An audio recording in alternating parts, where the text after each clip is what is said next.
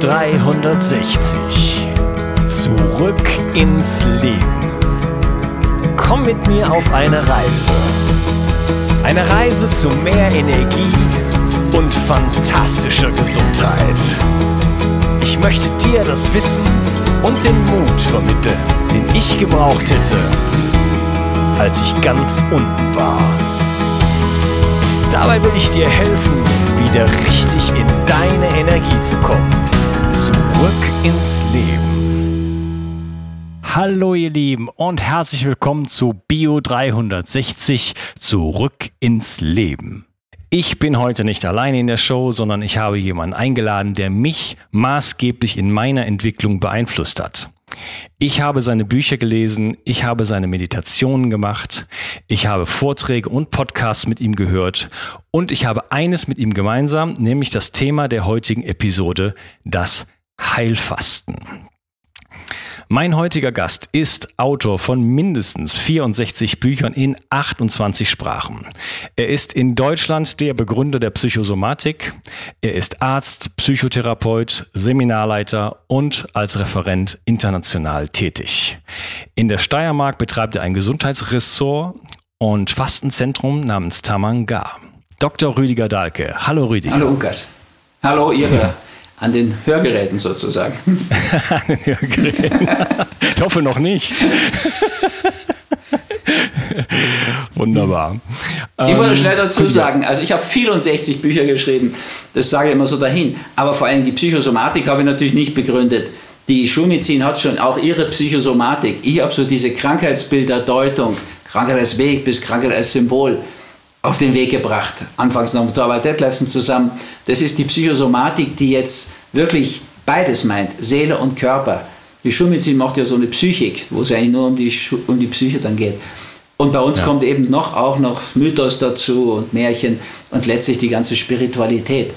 Das ist diese Richtung von Krankheit als Symbol. Die anderen. Ja, ich habe mir gedacht, dass du da Einspruch einlegst, aber ich glaube schon, dass du äh, du und der Torwald damals das Thema wirklich populär gemacht haben. Und, äh, das ja. ist wohl so. Also das ist mit diesem Buch passiert. Zu unserer eigenen Überraschung hat es nicht Ärzte, aber die Patienten hat es wirklich total überzeugt und da sind ein paar Millionen Kreisen da von diesen Büchern. Das stimmt.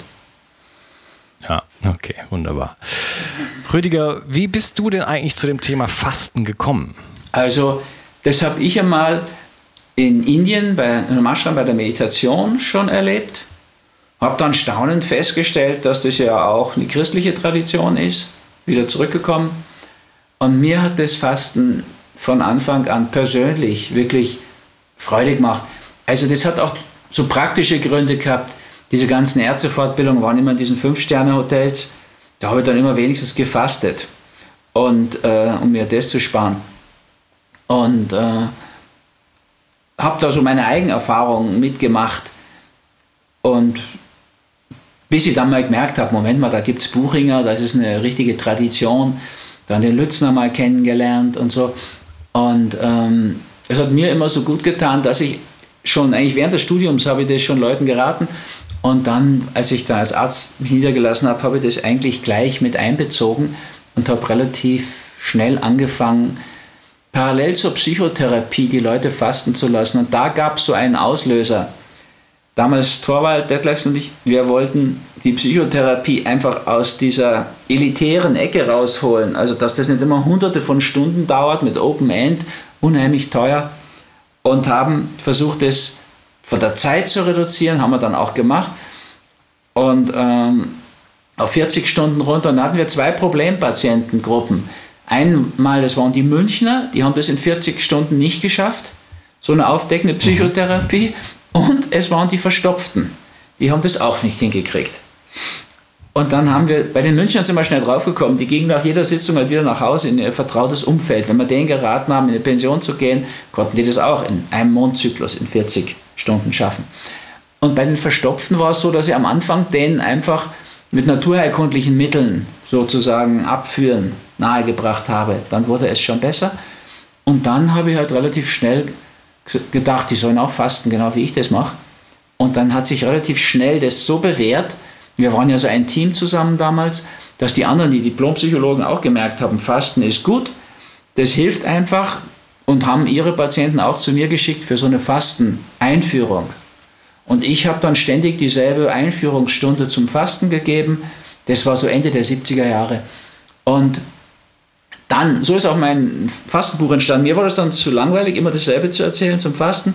Ich habe dann so eine Loseblattsammlung gemacht, weiß ich noch, 20 Klarsichthüllen, nee, 10 Klarsichthüllen, 20 Seiten und habe das ausgeteilt. Das war dann Detlefsen zu unästhetisch. Und so kam es zu meinem ersten Buch, Bewusst Fasten. Und das gibt es ja bis heute. Und das hat sich total bewährt. Also eine Psychotherapie aus meiner Sicht muss, braucht eine Hautwiderstandskontrolle, dass du weißt, wo Ladung ist. Und es braucht für mein Gefühl auch Fasten dazu. Und das läuft auch bis heute so. Also im Heilkundezentrum hier in Johanneskirchen, wo ja diese Form von Schattentherapie, Reinkarnationstherapie genauso weitergeführt wird, ist es heute immer noch so. Es sind sicher 95 Prozent der Patienten, die auch fasten. Und wenn du auf der körperlichen Ebene loslässt, auf der seelischen, der geistigen, dann ist natürlich Psychotherapie viel, viel einfacher, weil da musst du ja auch deine Schatteninhalte loslassen. Also so, so ist es entstanden. Ja, das ist interessant. Äh, das wollte ich dich ohnehin noch fragen. Ähm, ich habe gehört, dass wenn man ähm, zum Beispiel Traumata auflöst, also ich sage jetzt einfach mal eine erfolgreiche Psychotherapie betreibt, auf welche Art auch äh, immer, dass dann auf körperlicher Ebene Giftstoffe ausgeschieden werden, also Schwermetalle mhm. zum Beispiel massiv nach erfolgreicher Thera äh, Therapierung. ja, das, das ist so. Also du kannst dir vorstellen, zu jedem Knoten im Körper gehört auch ein seelischer Knoten. Wenn du jetzt zum Beispiel nur die körperlichen Knoten auflöst, indem du zum Beispiel das Fasten als Nulldiät missverstehst, ja, du isst einfach nichts nebenher, sonst ändert sich nichts. Also der Gürtel wird weiter, aber das Bewusstsein nicht. Dann kommen die ja auch wieder zurück, diese Knoten. Wenn du das aber sehr bewusst machst und die löst die auf beiden Ebenen auf, verschwinden sie auch. Wenn du jetzt nur Psychotherapie machst, hast du auch im Körper solche Effekte. Das haben wir oft erlebt ja, dass sich im Körper auch parallel was löst. Insofern hast du eben die schönsten Synergien, wenn du das parallelisierst. Zur Psychotherapie eine Fastenzeit und dir umgekehrt aber auch klar machst, Fastenzeit ist immer auch eine Art von Psychotherapie idealerweise, damit es eben nicht zur Nulldiät wird, weil da wird es relativ nullwertig. Ja, es sollte immer auch die Seele, in der Seele was lösen und den Geist klären. Und das tut's Fasten auch. Da bin ich mir jetzt persönlich faste über 40 Jahre regelmäßig, mehrfach im Jahr, bin ich mir sehr, sehr sicher. Und ich habe auch wirklich sehr, sehr viele Patienten betreut. Ich muss denken, ich habe immer die ganzen Psychotherapiepatienten, Institut damals in München, ja, begleitet, dann in, hier in Johanneskirchen im Heilkundezentrum, diese doch vielen Seminare gemacht und heute mache ich ja dieses Online-Fasten. Und inzwischen wird es ja immer mehr. Ja, also ich habe bis vor drei Jahren, die ersten 36 Jahre, habe ich immer so 240 Patienten begleitet im Fasten pro Jahr. Mhm. Und in dem Jahr waren das jetzt schon über 7000. Das liegt an diesen Webinargeschichten, an dem Online-Fasten, an der Idealgewicht-Challenge. Wir haben ja heute wunderbare Möglichkeiten über dieses Medium. Ja, also wie jetzt auch hier. Ich sitze weit weg von dir und uns können Hunderte, Tausende können uns zuhören. Ja, und über die Zeit wird es ja auch so sein. Also das ist schon eine wunderbare Möglichkeit. Das gab es ja nicht, wie wir angefangen haben vor 40 Jahren. Aber macht mich ganz froh. ja, wunderbar, dass das, äh, dass das Internet dazu beiträgt, dass das Thema Fasten populärer wird.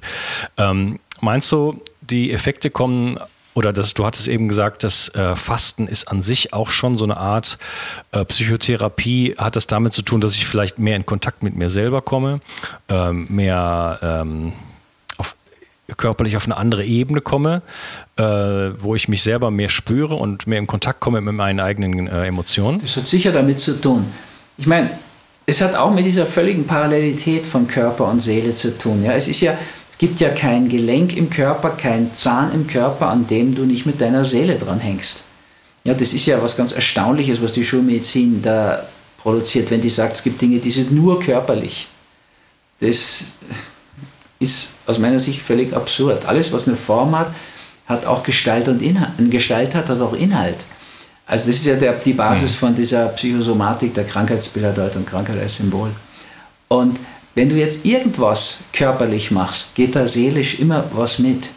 Wenn du Bewusstheit aber hast dafür, dann passiert natürlich mehr, kann sich die Seele mehr öffnen dafür.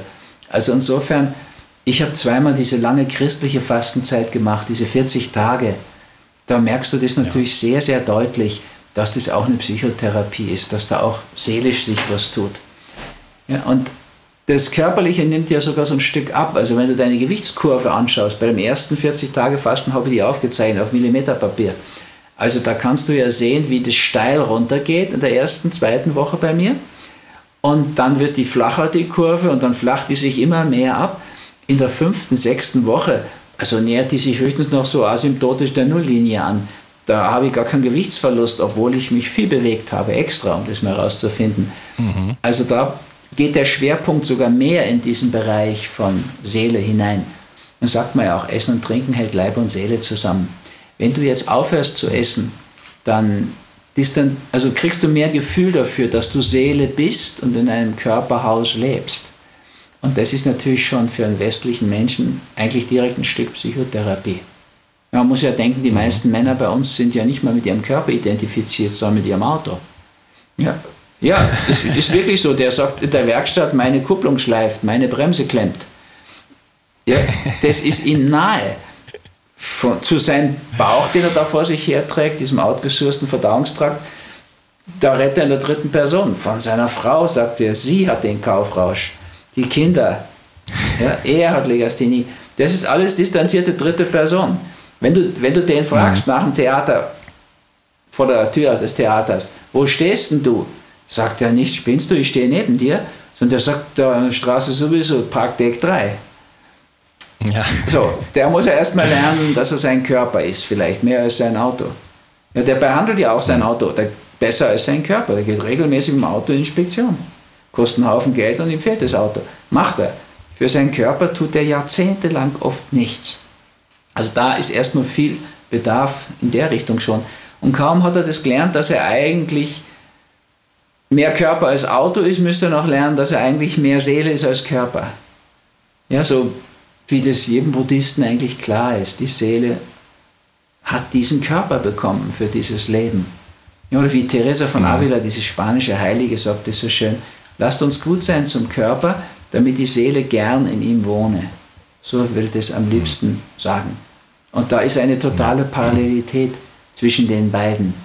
Ja, und das finden ja übrigens jetzt auch diese amerikanischen Forscher, die ja wirklich, Gott sei Dank, da jetzt dran sind. Das Fasten ist ja jetzt auf so vielen Ebenen wissenschaftlich begründet. Also wie ich jetzt dieses Kurzzeitfasten geschrieben habe, da habe ich mir die ganzen Studien mal zusammengesammelt dazu. Die habe ich ja gar nicht alle erwähnen können. Da haben wir eine extra Internetseite gemacht für diese über 300 Studien, die heute belegen, dass beim Fasten verblüffende Effekte passieren auf körperlichen und seelischen und sogar geistigen Ebenen. Die ja, da kommen wir jetzt, da kommen wir jetzt zu Rüdiger. Vielleicht äh, können wir mal den Hörer abholen, der jetzt sich noch gar nicht mit dem Thema auseinandergesetzt hat, und mal so ganz kurz in zwei Sätzen definieren, was heißt das überhaupt zu fasten? Ja, bei, bei uns heißt Fasten nichts essen und gutes Wasser aus reifen Quellen trinken. So ist die Basis. Okay. Und, ähm, aber heute wird ja auch schon, wenn man mal eine Woche nicht fernsieht, das als Fasten bezeichnet. Ne? Oder eine Woche nichts säuft, ist auch Fasten. Ich meine, das ist, sagen wir mal, Teilaspekt Fasten. Und auch Kurzzeitfasten ist ja natürlich nicht nichts essen. Aber da fastest du halt vielleicht von den 24 Stunden, würde ich mal vorschlagen, dann doch eher 16 und 8 Stunden isst du. Da hast du noch keine Einschränkung beim Essen. Ne? Acht Stunden Essen, das ist kein Problem. Kannst um 9 Uhr frühstücken und um 17 Uhr Abendessen und dazwischen essen. Das ist dann auch schon Kurzzeitfasten. Aber das originale Fasten ist schon nichts essen und Wasser trinken und dann aus meiner Sicht gutes Wasser eben aus reifen Quellen. Ja, wie lange dauert das Originale? Das, also lass uns mal trennen, Heilfasten mhm. und äh, Kurzzeitfasten. Ja. Wie lange dauert das Heilfasten äh, mindestens? Mal? Also wir empfehlen immer eine Woche. Dann hast du die ersten drei Tage Umstellungszeit und dann auch noch sieben Tage Genuss, sozusagen, wo das Fasten wirklich greift. Aber ich mache auch, also es wäre zum Beispiel so ein Seminar bei uns, Körpertempel der Seele. Da ist mit Massage und Musik und einfach jeden Tag ein spezielles Thema, so den Wochentagen entsprechend. Aber gleich anschließend kannst du auch noch dann neun Tage Fasten, Schweigen, Meditieren machen.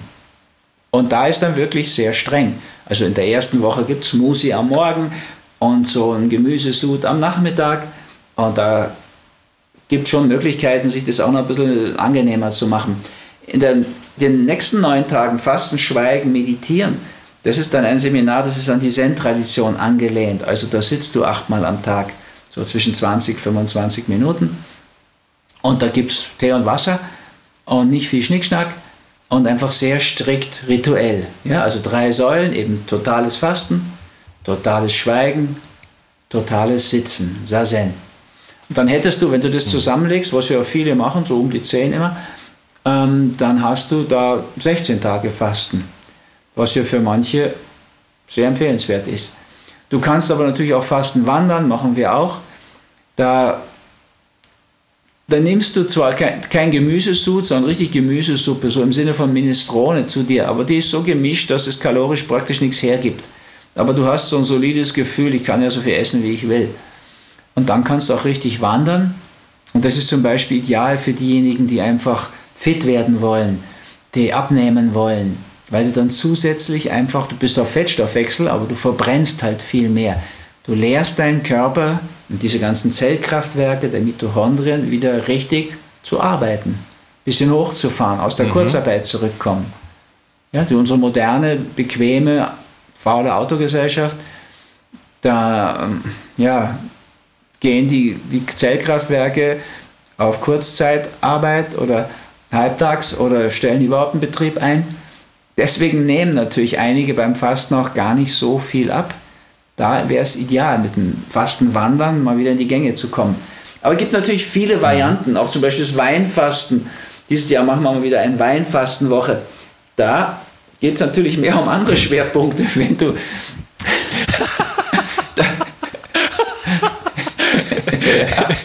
Okay. Also das ist als Schrotkur ja wirklich auch relativ bekannt. Und wenn du natürlich, ich meine, wir trinken jetzt nicht so einen Sauerampfer-Wein, sondern wir trinken da in Tamanga, Südsteiermark, es ist eine wunderbare Weingegend. Da haben wir natürlich auch Biobauern, die to einen tollen Welch Riesling herstellen. Und ja, und wenn du dann Dreiviertel Liter dort trinkst am Tag beim Fasten, dann kommen da schon Themen wie Ekstase ins Spiel und so weiter. Ja, also das Fasten ist sehr vielfältig, will ich damit sagen.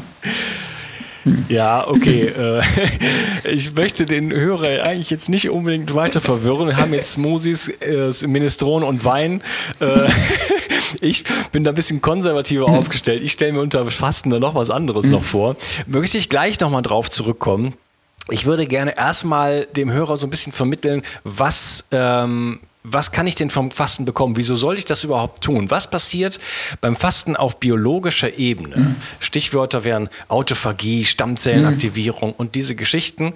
Ähm, was, also was ist der Benefit, was ist der, der, der Gewinn sozusagen, wenn ich jetzt mal ein, zwei oder vielleicht sogar drei Wochen faste? Ja, also Autophagie, das ist der Ausdruck von dem Professor Matteo in Graz. Selbstverspeisung sozusagen. Man frisst sich selbst auf. Kanni Kannibalismus in eigener Sache. Also, wenn du dem Körper nichts mehr gibst, das ist er ja gewohnt aus der Evolution, ne? weil die haben ja nicht immer genug gehabt, unsere Vorfahren, dann fängt er natürlich an, nicht beliebig abzubauen, sondern der baut erstmal das ab, was er eh gar nicht so braucht. Der saniert mal seine ganzen halbfertigen Baustellen. Ja, also alte Narben, Dinge, die nicht richtig ganz verheilt sind, alte Herde werden ausgeheilt. Das ist schon mal ein Riesenfortschritt dann ist es tatsächlich so, du hast es schon angedeutet, dass wir das heute belegen können. Der Walter Longo, Professor Walter Longo von UCLA, also der Renommier-Universität in Kalifornien, hat es ja nachgewiesen, dass beim Fasten einfach die, das Immunsystem enorm erneuert wird. Also das Fasten ist wirklich das, was die früher einen Jungbrunnen genannt haben. Du kriegst 30 bis 40 Prozent deines Immunsystems komplett erneuert, wenn du vier, fünf Tage fastest. Länger ist es einfach nicht untersucht vom Walter Longo. Ich kenne den und persönlich fastet der Walter schon länger. Und sagt auch, da ist. Ja, wenn ich da kurz. fragen darf, äh, das Immunsystem wird ja zu 80 Prozent vom, vom Mikrobiom gestellt. Hm. Heißt das, äh, dass sich das Mikrobiom dann Klar, erneuert? Musst ja überlegen, beim Fasten ist es ja doch so, dass wir jeden zweiten Tag auch eine Darmreinigung machen. Das kannst früher haben wir es mit dem Einlauf gemacht und so weiter. Das kannst du heute auch mit dieser Pflaume, dieser chinesischen da machen, Scherpflaume und so weiter. Das machen jetzt. Was ist das für eine Pflaume? Scherpflaume. Also das ist inzwischen so ein Renner. Das ist eine Kur, kommt aus China, die einfach eine allgemeine Gesundheitskur ist, die aber besonderen Effekt auf den Darm hat. Und äh, die ist sehr empfehlenswert. Also ich habe das vor ein paar Jahren mal ausprobiert. Die ist so vielfach fermentiert eine ganz kleine Pflaume und wenn du die zunimmst, denk mal, 90 Prozent der Leute haben dann eine ziemlich tiefgehende Darmreinigung damit. Also da staunt man, mhm. wie viel da so rauskommen kann. Also auch ich, der schon mhm. über 40 Jahre faste, habe da gestaunt. So, also das Mikrobiom wird natürlich regeneriert. Da wird vieles losgelassen und vieles neu aufgebaut. Und im Immunsystem, wenn man jetzt auf diese Immunzellen gehen, ist das auch so. Du siehst am Anfang, die Leukozyten nehmen total ab, also die weißen Blutkörperchen, diese Abwehrkörper, beim Anfang des Fastens und kommen dann wieder. Ja, also da wird wirklich abgebaut, regeneriert, alles, was nicht mehr so total auf Zack ist, wird rausgeschmissen und neu aufgebaut. Aber das mit dem Jungbrunnen geht noch ein Stück weiter. Ja, tatsächlich ist es heute auch belegt, dass diese Telomere, die das Zellalter bestimmen, sich ebenfalls regenerieren beim Fasten. Das heißt, man kann auch älter werden damit und die Gewebe verjüngen. Jetzt hast du auf der körperlichen Ebene noch viele wunderbare Effekte, also Entsäuerung zum Beispiel. Das passiert automatisch beim Fasten. Das ist ja praktisch letztlich, ob du jetzt sagst Autophagie oder ketogene Diät. Eigentlich ist das Fasten auch eine ketogene Diät. Du nimmst keine Kohlenhydrate mehr zu dir.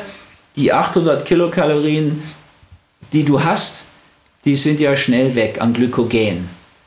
Leber, mhm. Muskeln, 800 Kilokalorien, die sind weg nach der ersten Nacht beim Fasten. Und dann lebst du von deinem eigenen Fett und Eiweiß. Eiweiß insofern, als da Baustellen sind und überflüssiges Eiweiß da ist. Man muss denken, der Rheumakörper ist ja auch Rheumafaktor, das ist ein Eiweiß. Sowas wird abgebaut.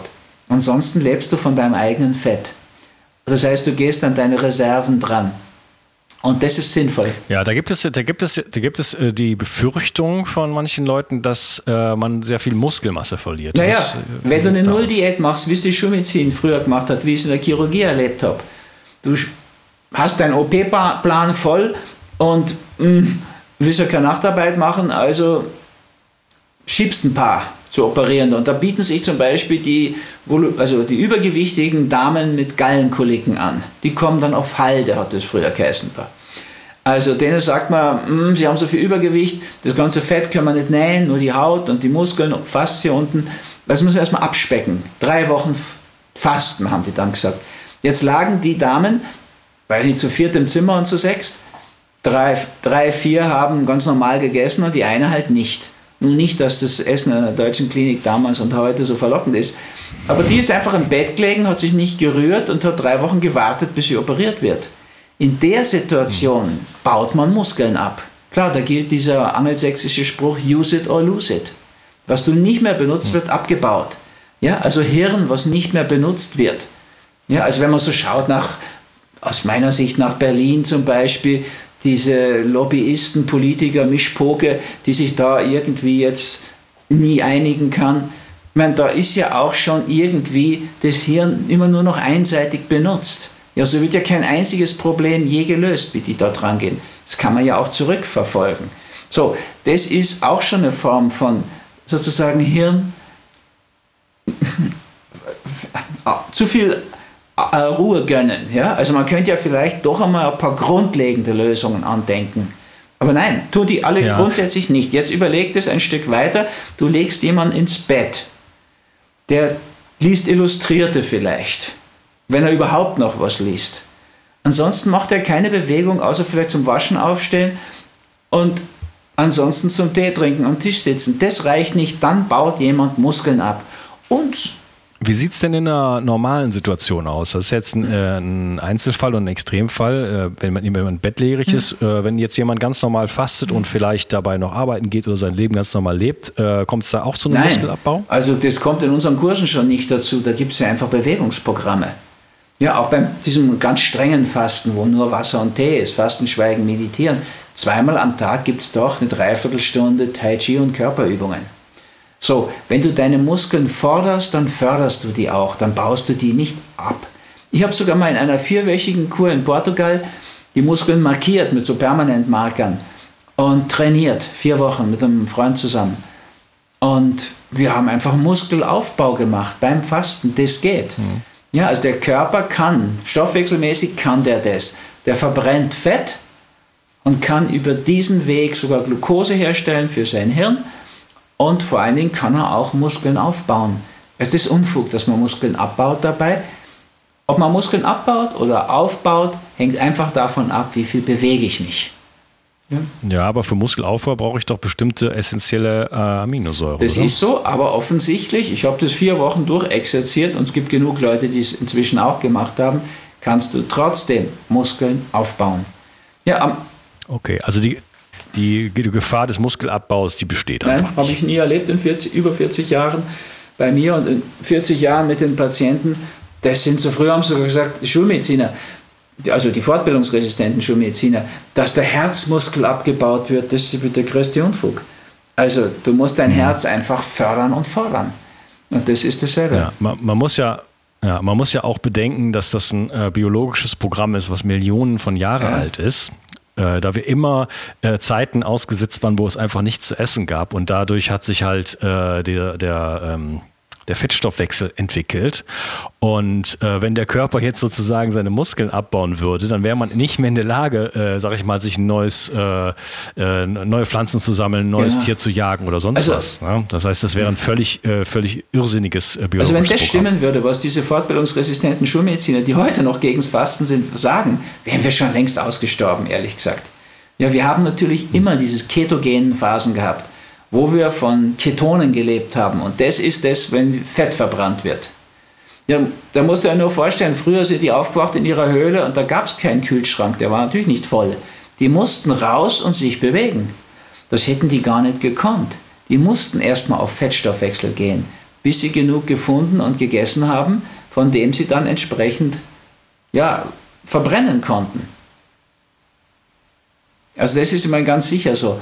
Da kann man sich drauf verlassen. Wir können fasten, wir können ketogene Ernährung sozusagen aus eigenen Ressourcen können wir machen. Und ich meine, auch da regt sich am Anfang immer Widerstand. Ich habe auch gerade so ein Buch Peace Food, die Keto-Kur geschrieben. Also das glaubt man nicht, was für studierte Leute, manchmal haben sie sogar einen Professorentitel, übersehen, dass wir aus der Evolution kommen und selbstverständlich ketogene Phasen hatten, jeden Morgen nämlich. Ja, das ist ja eigentlich mhm. absolut logisch. Dass man das noch verteidigen muss, ist, ist erstaunlich. Aber das wird sich auch geben. Ne? Also die amerikanische Schulmedizin, die hat inzwischen so viel über das Fasten rausgefunden an Positiven, dass dieser Professor Walter Longo glaubt, dass in ein paar Jahren die erste Therapieempfehlung ganz allgemein das Fasten sein wird. Das war der erste Teil von meinem Interview mit Rüdiger Dahlke. Wenn es dir gefallen hat, dann guck in die Shownotes. In den Shownotes findest du Links zu allen Themen, die der Rüdiger und ich angesprochen haben. Ansonsten würde ich mich freuen, wenn du mir eine Review auf iTunes hinterlassen würdest. Und zwar nicht nur in der Fantasie, sondern auch in der Wirklichkeit. Denn das hilft mir, so klasse Leute wie den Rüdiger in die Show zu bekommen und ähm, ja, einfach das Projekt weiter voranschreiten zu lassen oder zu treiben. Ich danke dir und ähm, nächste Woche geht es weiter mit dem Interview. Ciao. Bio 360. Zurück ins Leben. Komm mit mir auf eine Reise. Eine Reise zu mehr Energie und fantastischer Gesundheit. Ich möchte dir das Wissen und den Mut vermitteln, den ich gebraucht hätte, als ich ganz unten war. Dabei will ich dir helfen, wieder richtig in deine Energie zu kommen Zurück ins Leben.